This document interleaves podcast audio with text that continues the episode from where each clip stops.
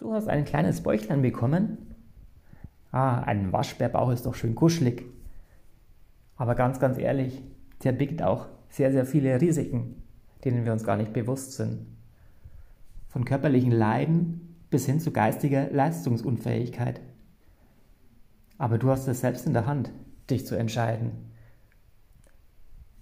Damit du auch nachvollziehen kannst, warum es entscheidend ist, deinen Stoffwechsel und damit dein Gewicht und deine Leistungsfähigkeit wieder ins Lot zu bringen, sage ich kurz, warum es gut ist, nicht zu viel Fett im Bauch anzusammeln.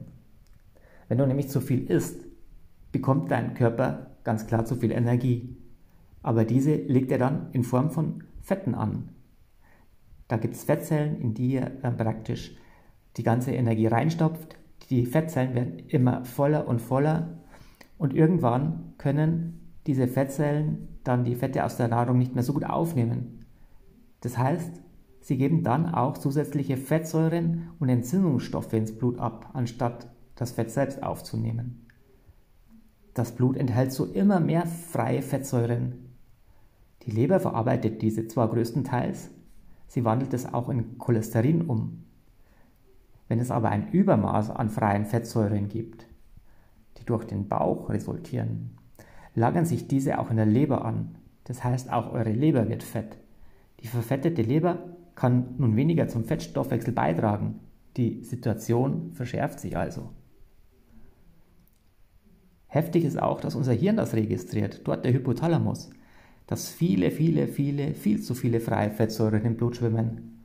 Darum denkt der Hypothalamus, dass der Körper gerade auf die eingelagerten Fette zurückgreift.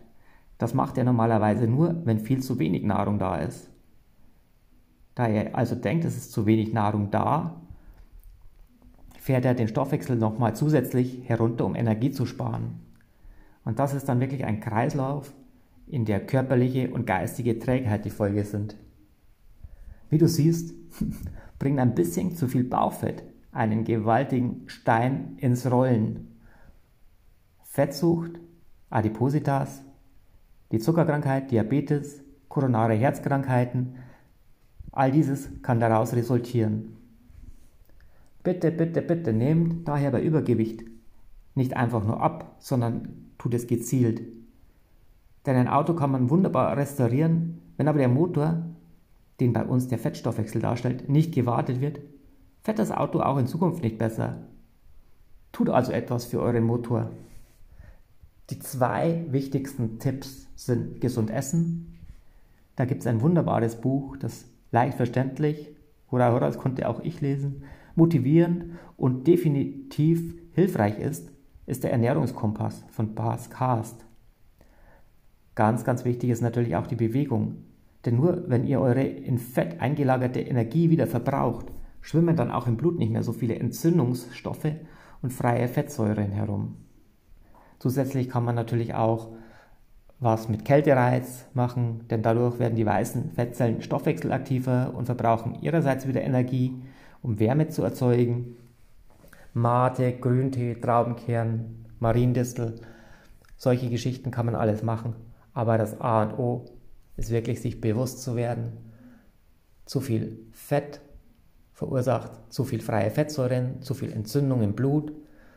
Im Blut Entzündungsstoffe zu haben, kann niemals gesund sein und daher ist es ganz, ganz wichtig für euren Geist, für euren Körper, für eure Seele, dass ihr auf euch achtet. In diesem Sinne wünsche ich euch, dass es euch gut geht, dass ihr wisst, was ihr esst, dass ihr das, was ihr esst, gerne esst und dass es euch gut tut.